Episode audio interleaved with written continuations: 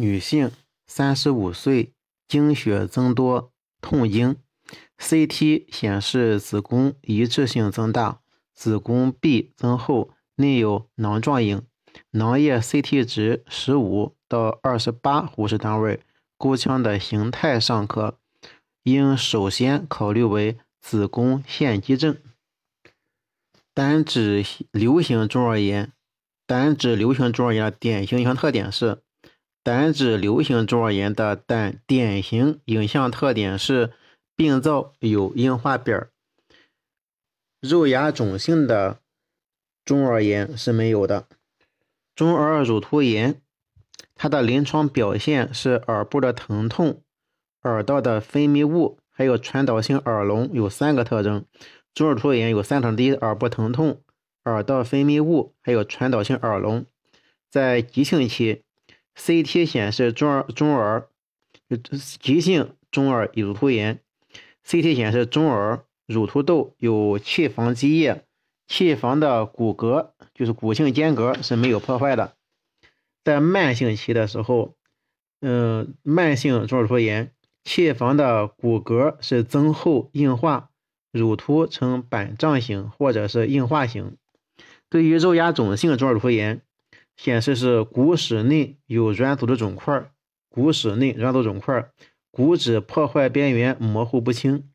骨质破坏边缘模糊，肉芽肿型的骨质边缘破破坏边缘模糊不清，T1、T2 等信号增强呢有明显的强化。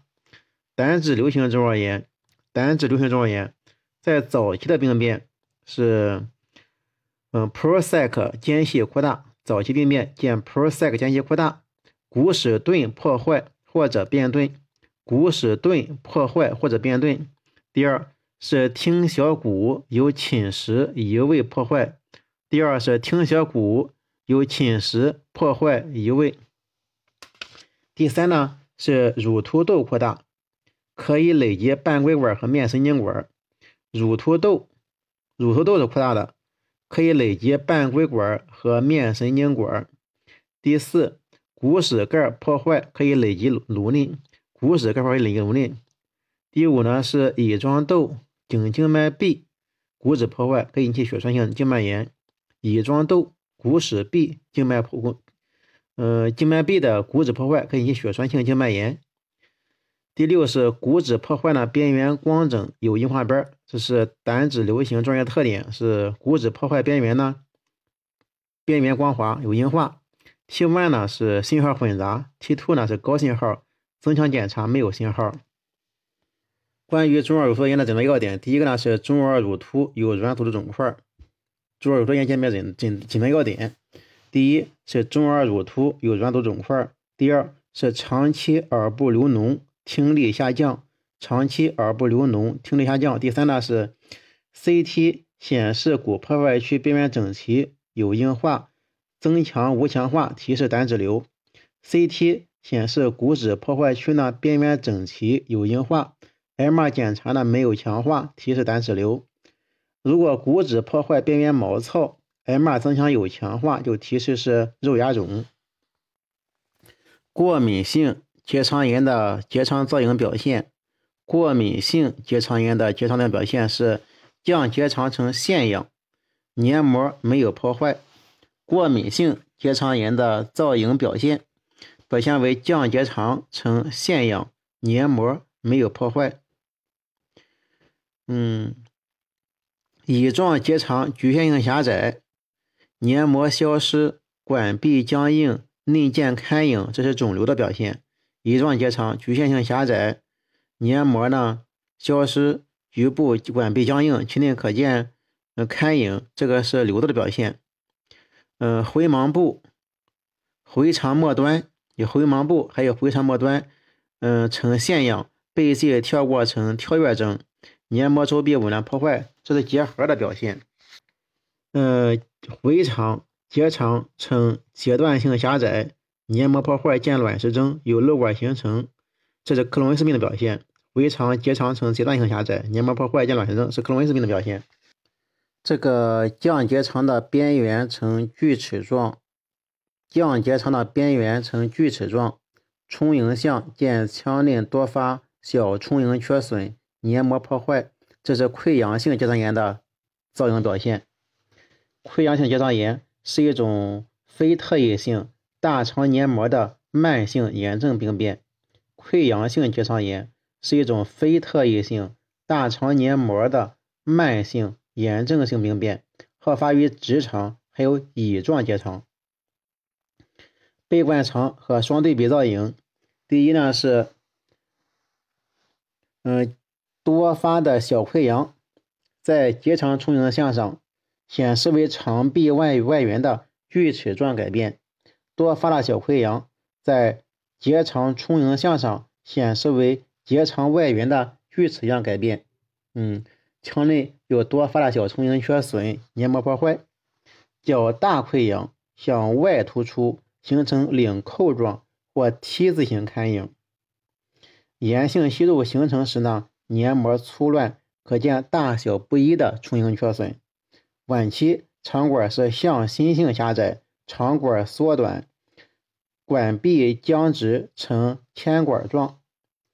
嗯，溃疡结肠炎 X 线腹平片，溃疡性结肠炎 X 线腹平片，由于结肠排空加快，由于结肠的排空加快。X 线的平片显示肝径长腔没有变。肝包虫病又称肝棘球釉病，肝包虫病又称为肝棘球釉病，肝包虫病又称为肝棘球釉病，是由棘球绦虫的幼虫，是棘球绦虫的幼虫寄生于肝内所引起。肝虫卵被吞食后，在小肠内孵化出六沟釉。六沟釉经肠壁毛细血管，并经由门静脉到达肝，再次发育成包虫的囊肿。囊包虫囊肿一般有内外两个囊，内囊是棘球釉本身形成的囊，含有内侧的生发层和外侧的角质层。生发层可向腔内生出子囊、头结和子囊。生发层可以向腔内，嗯，生出生发囊。头结和子囊，外囊是包围囊虫的肝组织形成的纤维层，部分可以出现钙化。所以外囊是包围囊虫的肝组织形成的纤维层，部分可以出现钙化。CT 表现，平扫的时候囊壁密度略高于肝组织，平扫的时候囊壁的密度略高于肝组织，囊边囊肿边缘光滑整齐，囊肿边缘光滑整齐。CT 上增强扫描，囊壁没有强化，但是囊壁在增强的肝组织衬托下可以清晰的显示。第三呢，母囊内可见子囊，CT 上母囊内可见子囊，子囊的数目和大小不一，并且呢，无钙化的子囊密度总是低于母囊。心周边部近周边部。新生子囊的密度低于中心部较陈旧的子囊。当多个子囊充满母囊时，可以呈多房状或者是蜂窝状改变。囊内分离呢表现特殊。第四是 CT 上囊内分离表现特殊，为诊断的可靠征象。第一是内外囊部分分离，内囊外囊部分分离，形成双边征。我们这能看见双边征。第二是内囊完全分离。悬浮于囊液中，称为水上百合征。内囊完全脱离，内囊完全分离，脱落于囊液中，就形成飘带征。CT 上第五点是 CT 上呢，通常在病灶区可见钙化，外囊壁钙化呈弧形或者是蛋壳状，厚薄可以不规则。囊内容物钙化常呈无定型的条状或片状。在 MR 上，在磁共振上，肝包虫囊肿 T1 是低信号，T2 是高信号，其内信号强度不均匀，多数是不均匀的。T2 显示子囊信号略低于母囊，呈囊内囊的特点，能够清晰显示低信号的囊壁和分隔。但是 MR 对钙化显示不敏感，不易与低信号囊壁进行区分。肝包虫病的诊断要点。第一是，它是，嗯，诊断要点第一是棘球绦虫的幼虫，棘球绦虫的幼虫寄生在肝脏而发生的寄生虫病。第二呢，肝内囊性。第二呢是肝包虫病，是肝内囊性病灶，囊壁可以呈薄壳状、糊状或碎块状钙化，薄壳状、弧形或者碎块状钙钙化。囊内囊是特征性表现。第三点，囊内囊是特征表现。第四点，囊内分离表现如双边征、漂浮征，还有水上百合征是比较特异的表现。在后前位胸片上，高血压心脏病患者右心圆第一弓通常由生主动脉所构成。在后前位胸片上，高血压心脏病患者右心圆第一弓通常由生主动脉来构成。乳腺癌的 CT 平扫，乳腺癌的 CT 平扫，第一，CT 值多数是二十五到五十六呼氏单位，CT 值多数是二十五到五十六呼氏单位。肿瘤内坏死液化后可以出现低密度区，肿瘤内出现坏死液化后可以有表现为低密度区。第三呢是。可以明显的显示肿瘤的短杆状泥沙样钙化，可以明显的显示肿瘤内的短杆状泥沙样钙化。第四，累及胸壁者，可见乳腺后间隙消失。累及胸壁者，乳腺后间隙消失。瘤体的密度一般是高于腺体密度，瘤体密度一般高于腺体密度。这个男性三十六岁。左顶枕部肿胀、疼痛，局部隆起。CT 检查呢，给了一个图。根据这个图呢，答案给的是颅骨肿瘤。我觉得主要原因什么？应该这个病变是髋基底和颅骨接触，而且颅骨外边的脂肪间隙模糊。我觉得是根据这个来判断它是起自颅骨的肿瘤的。青年农民突发畏寒、高热，全身肌肉酸痛，以腓肠肌为主。三天后出现咳嗽、卡血，胸片是肺纹理增粗，结构模糊，双肺多个斑片状模糊影，最可能诊断是肺沟端螺旋体病。青年农民突发畏寒、高热，全身的肌肉酸痛，以腓肠肌为主。三天后出现咳嗽、卡血，胸片是肺纹理增粗，结构模糊。双肺多个斑片状模模模糊影，最可能诊断是沟端螺旋体病，主要是腓肠肌为主，这是一个非常嗯有特性的一个改变。特发性肺纤维化，关于特发性肺纤维化，特发性的肺纤维化是一种病因不明的慢性间质性肺病，患者通常表现为慢性呼吸困难和干咳。症状持续数月至数年，特发性肺纤维化预后较差，早期诊断、及时进行干预对改善预后呢至关重要。特发性肺纤维化多为老年人，诊断的平均年龄呢是六十七岁，五十岁以下的患者呢不常见。危险因素包括年龄大、男性、吸烟三个因素。表现为特发性肺纤维化。临床表现是劳累性的呼吸困难、干咳、疲乏和日常生活能力下降，也可以有食欲减退、体重减轻、消瘦等。肺部听诊，双肺可以闻及微弱口罗音，杵状指多见，有的缺氧的表现。病情呢一般是进行性发展，晚期患者有发干，部分患者发展为肺心病，各有相应的表现。在疑似特发性肺纤维化的患者中，肺功能研究通常显示肺活量、肺总量减少、弥散功能降低。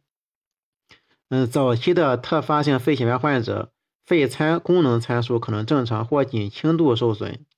定期重复进行肺功能检测，可以评估病情的严重程度，监测疾病进展。平片表现：特发性肺纤维化患者。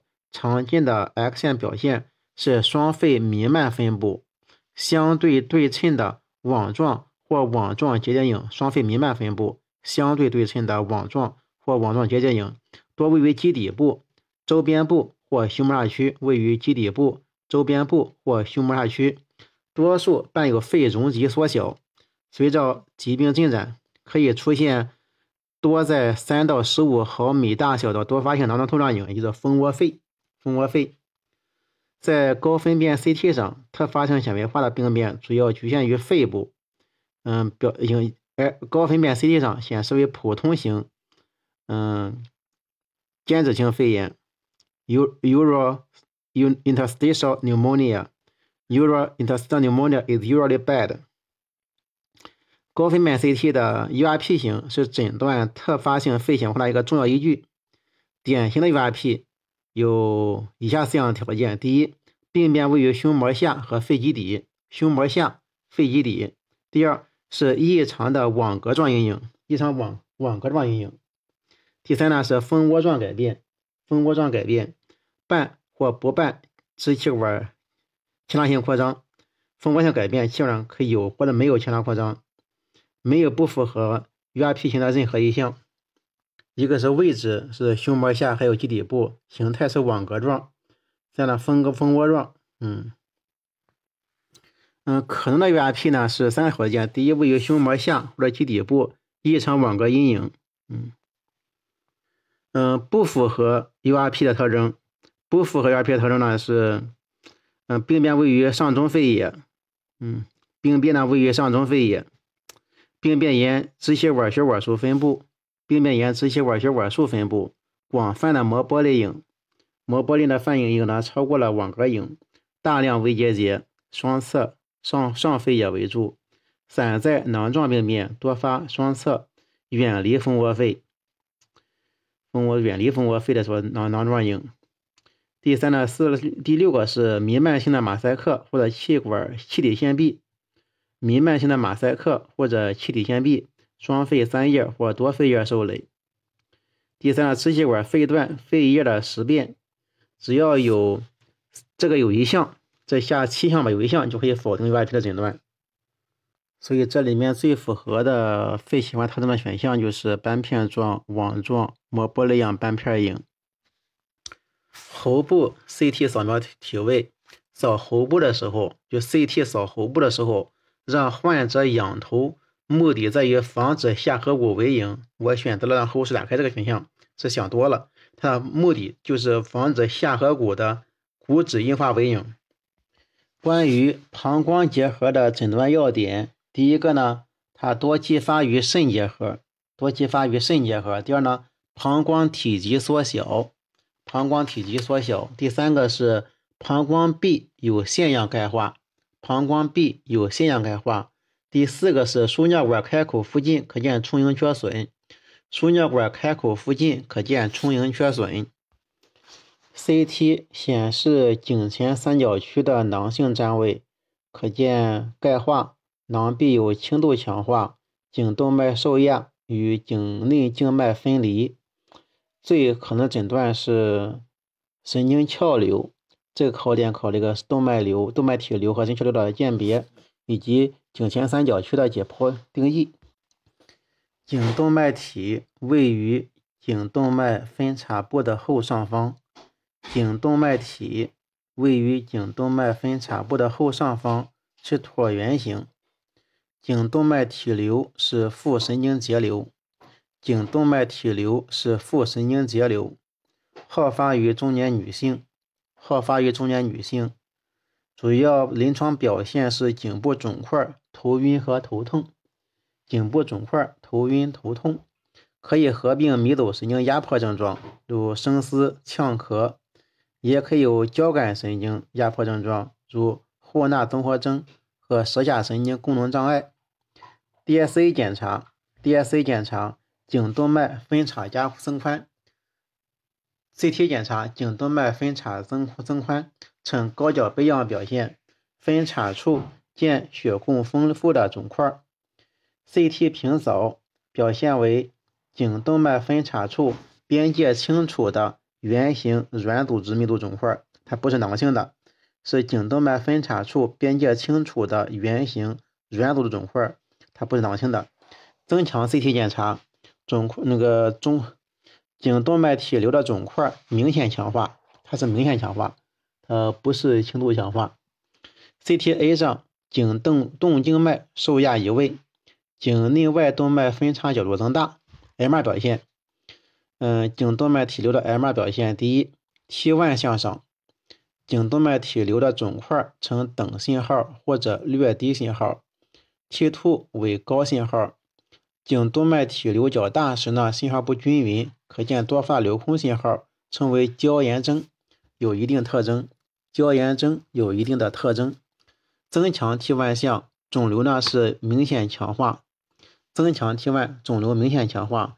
MRA 可见颈动脉分叉开大，颈内外动脉分离，同样见高角杯样改变。关于颈部的神经鞘瘤。关于颈部的神经鞘瘤，它在颈动脉间隙内。先说位置，在颈动脉间隙内，位置在颈动脉间隙内，形态是椭圆形的软组织密度肿块，椭圆形的软组织密度肿块，边界清楚，沿着长轴生长。小 CT 平扫的时候，在 CT 平扫上，小病灶密度均匀，较大病灶中心常出现坏死囊变及钙化。坏死、囊变、钙坏化就成为囊性肿物了。CT 增强，肿瘤实性部分明显强化。CT 增强，肿瘤的实性部分明显强化，坏死、囊变区呢是没有强化的。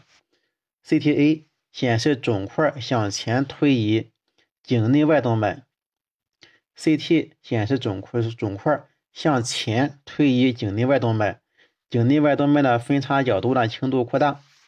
在磁共振上，嗯，T1 是等信号，T2 是高信号，中心囊变区 T1 是低信号，T2 是更高信号。增强后，实质部分明显强化，囊性部分没有强化。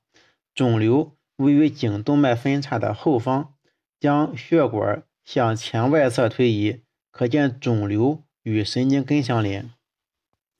颈前三角的前界。颈前三角的前界是前正中线，后界是胸锁乳突肌的后缘。前界是前正中线，后界是胸锁乳突肌的前缘，上界是下颌骨的下缘。该三角可以进一步被细分为四个更小的三角区，是科下三角、科下三角。二腹肌三角、二腹肌三角、颈动脉三角、颈动脉三角，还有肌三角、肌三角。其中，二腹肌三角就是，嗯，就是下颌三角。二腹肌三角又称为下颌下三角、上颌下三角。前下界是二腹肌的前腹，下三下前前下界，二腹肌前腹。后下界是二腹肌的后腹，上界是下颌骨的下缘。嗯，二腹肌三角就下颌下三角内呢，它包含颌下线、面动静脉分支、面神经的下颌之下缘分支。颈动脉三角，它又称为颈上三角，它的后界是胸锁乳突肌的前缘，上界是二腹肌的后腹。和颈骨舌颈突舌骨肌前界呢是肩胛舌骨肌，此三角呢也包括很多重要的神经和血管分支。神经包括面神经、皮神经、舌下神经、迷走神经、交感神经干、副神经、喉上神经的内侧支。动脉包括颈总动脉的上半部及其分叉。颈外分支包括甲状腺上动脉、舌动脉、面动脉、枕动脉、咽胸动脉。静脉包括颈外动脉以。及与颈外动脉分支相伴行的动脉静脉，此区属于高风险区域。关于脾囊肿的 CT 表现，关于脾囊肿的 CT 表现，第一呢，它是脾内的圆形低密度区，它是脾内的圆形低密度区。第二呢，脾囊肿边缘光滑，密度均匀。第三，脾囊肿 CT 值在零到十个护士单位。第四。增强扫描后呢，病变不强化，病灶不强化，但是边界确实更清楚。少数囊肿可见囊壁的弧状钙化影，少数囊肿可见囊壁的弧形钙化影。这题说有一个病灶呈类圆形，它是位于鞍上的，MR 的 T1 项和 T2 项均呈高信号，垂体柄呢是受压变扁。嗯，这个病最可能什么是囊性颅咽管瘤？颅咽管瘤它属于鞍区肿瘤，颅咽管瘤是源于胚胎颅咽管残留细胞的良性肿瘤，它的来源是颅是胚胎。颅咽管的残留细胞生长在生长的部位以鞍上池最多见，生长部位以鞍上池最多见。发病年龄有两个高峰，发病年龄有两个高峰：五到十岁和四十到六十岁。也可以沿着鼻咽的后壁、蝶窦、鞍内、鞍上至第三脑室前部发生。肿块的边界锐利。有纤维包膜，并肿瘤分为囊性、实性和囊实性三种。肿瘤分为囊性、实性、囊性多种，其中囊性可以分为单房或者多房。囊性囊液内含有胆固醇结晶，囊液内含有胆固醇的结晶。囊壁和肿瘤的实性部分都有钙化。肿瘤向上生长，压迫第三脑室，使其受压变形。一般是没有脑水肿的。颅咽管瘤的临床表现主要是生长发育障碍、视力改变和垂体功能低下。生长发育障碍、视力低下和垂体功能低下，主要是梗阻性的脑积水造成颅内压增高和内分泌改变。CT 的平扫，CT 平扫，敌人可以球形扩大。嗯，颅咽管呢，多数为囊性或者是囊实性。嗯，表现为鞍上区的圆形或者类圆形囊性肿物，单房或者多房，少数有分叶状。典型的是蛋壳样钙化，典型是蛋壳样钙化。CT 值呢变化大，与囊内容物有关。增强扫描，囊壁及间隔是常强化，囊内容物不强化。鞍上池受累，显示部分或者完全闭塞。压迫第三脑室，可见第三脑室前部消失。如果阻塞室间孔，可见双侧侧脑室对称性扩大。敌安都是正常的。嗯，冠状位扫描呢？实质性颅咽管瘤。嗯，冠状位扫描可见肿瘤和垂体间有一间隙。冠状位扫描可见肿瘤与垂体间有一间隙。实性实质性颅咽管瘤。CT 上称为等密度或略高密度肿块影，肿块内肿块瘤体内的斑块样钙化是典型的表现。磁共振，磁共振的平扫上 T1 可以是高、等、低或者混杂信号，与病灶内的胆固醇、蛋白质、正铁血红蛋白、钙钙质含量多少有关。我们这题考的就是 T1 呢是高信号。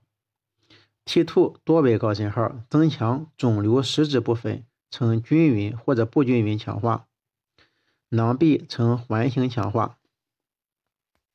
脑脓肿的 CT 表现，脑脓肿的 CT 表现，第一个是病灶呈环形，病灶呈环形，形成脓肿以后呢，病灶呈环形。第二，可见强化的壁，可见强化的壁，腔内可以看见气体密度。腔内可以看见气体密度，有明显的占位效应。脑脓肿的 CT 表现，第一个是脑炎期，早期呢可以显示为正常，表现为或者表现为边界不清的低密度区，增强后低密度区呢一般没有强化，也可以有斑点状或者有脑回状的强化，周围脑组织水肿和占位效应明显。晚期脑炎期的晚期呢？病变趋于局限化，增强扫描可以显示不规则的环形强化，周围组织水肿和占位效应较前更明显，挠时可有受压移位。在脓肿期，随着脓肿壁的形成，可见明显的环形强化，周围的水肿也减轻，占位效应也减轻，部分脓腔内可见气液平面脓肿较小时，可以呈结节状的强化。垂体肿瘤、垂体腺瘤、垂体腺瘤呢，包膜完整，包膜完整，巨大的肿瘤常因缺血或出血；较大肿瘤、较大的垂体瘤常因为缺血或者出血而发生坏死、囊变，偶尔有钙化，偶尔有钙化。肿瘤向上生长，可以突破安格，进入安上齿。肿瘤向上生长，可以突破安格，突入安上齿；向下可以突入蝶窦，向两侧可以侵入海绵窦。垂体腺瘤根据分泌功能，可以分为分泌性和无分泌性两类。前者又分为营养激素性的，分泌的是营养激素性的，如催乳素、生长激素腺瘤。催乳素腺瘤，嗯，生长激素腺瘤是营养性的激素。第二呢是分泌促激素性的，包括促肾上腺皮质激素腺瘤、促甲状腺腺瘤，还有促生殖腺激素腺瘤三种腺瘤。嗯，直径小于一厘米以下的称为微腺瘤，大于一厘米的称为巨腺瘤。大腺瘤可以出现视力障碍，甚至脑积水。嗯，垂体微腺瘤间接征象。嗯，垂体微腺瘤呢，平扫不易显示。需要做冠状面的薄层增强检查，表现为垂增强的垂体内，表现为增强强化的垂体内等低或者稍高密度结节，是低等或者稍高密度结节。间接征象包括垂体高度大于八个毫米，垂体高度大于八个毫米，垂体上缘的隆突，垂上缘隆突，垂体顶偏移或者安底下陷，这是间接间接征象。垂体大腺瘤的增强检查常均匀、不均匀或环性强化；垂体大腺瘤常均匀、不均匀或者环性强化。局限于安内的垂体大腺瘤一般诊断不难，但是垂体瘤突入安上或者向两侧延伸累积海绵窦时，应当与安上的脑膜瘤、颅咽管瘤相鉴别。颅咽管瘤呢，常见于儿童和青少年，病变位于安上。与安内垂体呢可见分界，在冠状面呢可见到分界。病变以信号，病变呢是以信号多变囊性为主，T 1可以等低高，T2 是高信号，可见实性结节，可见钙化。脑膜瘤常起自蝶骨棘和氨结节，可以向安内蔓延，累积海绵窦，包绕颈鳞动脉海绵窦段，致其变窄，可见钙化，一般不合并出血。增强扫描呢，强化较均匀，可见硬膜伪征。